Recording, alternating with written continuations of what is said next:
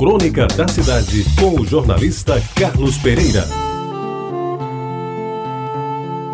Amigos ouvintes da Tabajara, nesta semana, esta semana que eu digo é a semana que passou, que terminou no sábado e que começou ontem, empreendi uma busca em vão.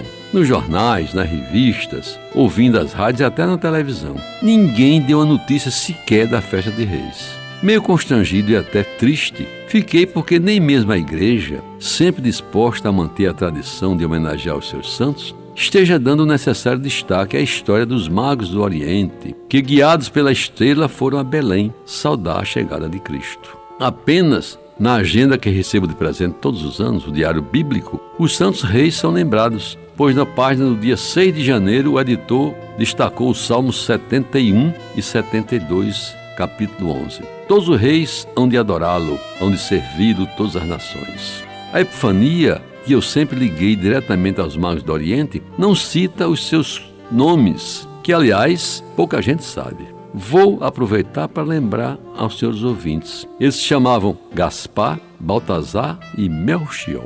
E agora, quando eu lavo meu protesto aqui sozinho, lamento que nem as estações de rádio estejam tocando ao menos a música Hoje é o Dia de Santos Reis, no vozeirão de Timaya, está passando em branco, portanto, uma das três maiores festas profano-religiosas do meu tempo.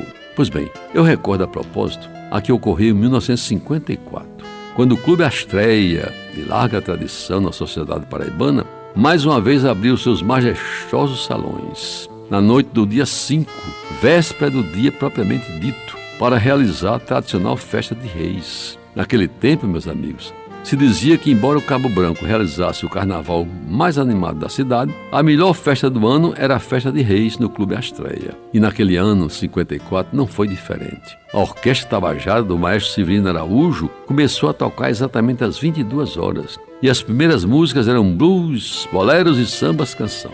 Todos da melhor qualidade, e do real agrado dos pares que rodopiavam no salão inteiramente lotado. Nas mesas que circundavam o dancing estavam representantes da típica sociedade paraibana, cujas bebidas preferidas eram o rumerino e a cerveja Brahma Teotônia. Poucos tinham cacife para ostentar.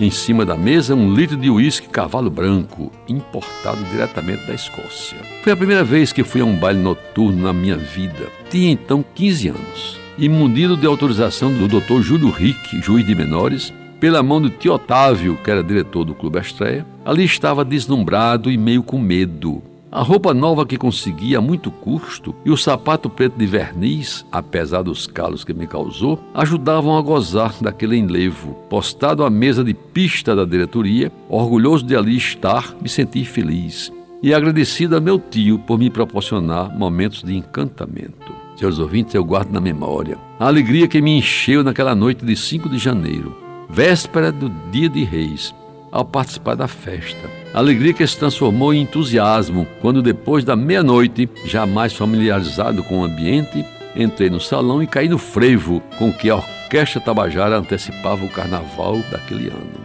Até às cinco da manhã era só animação e alegria naquela festa que começava homenageando os reis magos e terminava em louvor do outro rei, o rei Momo. Pois bem, era assim, a famosa e inesquecível festa de reis do Clube Astreia, que foi embora para sempre e que hoje só me deixa saudade e recordação.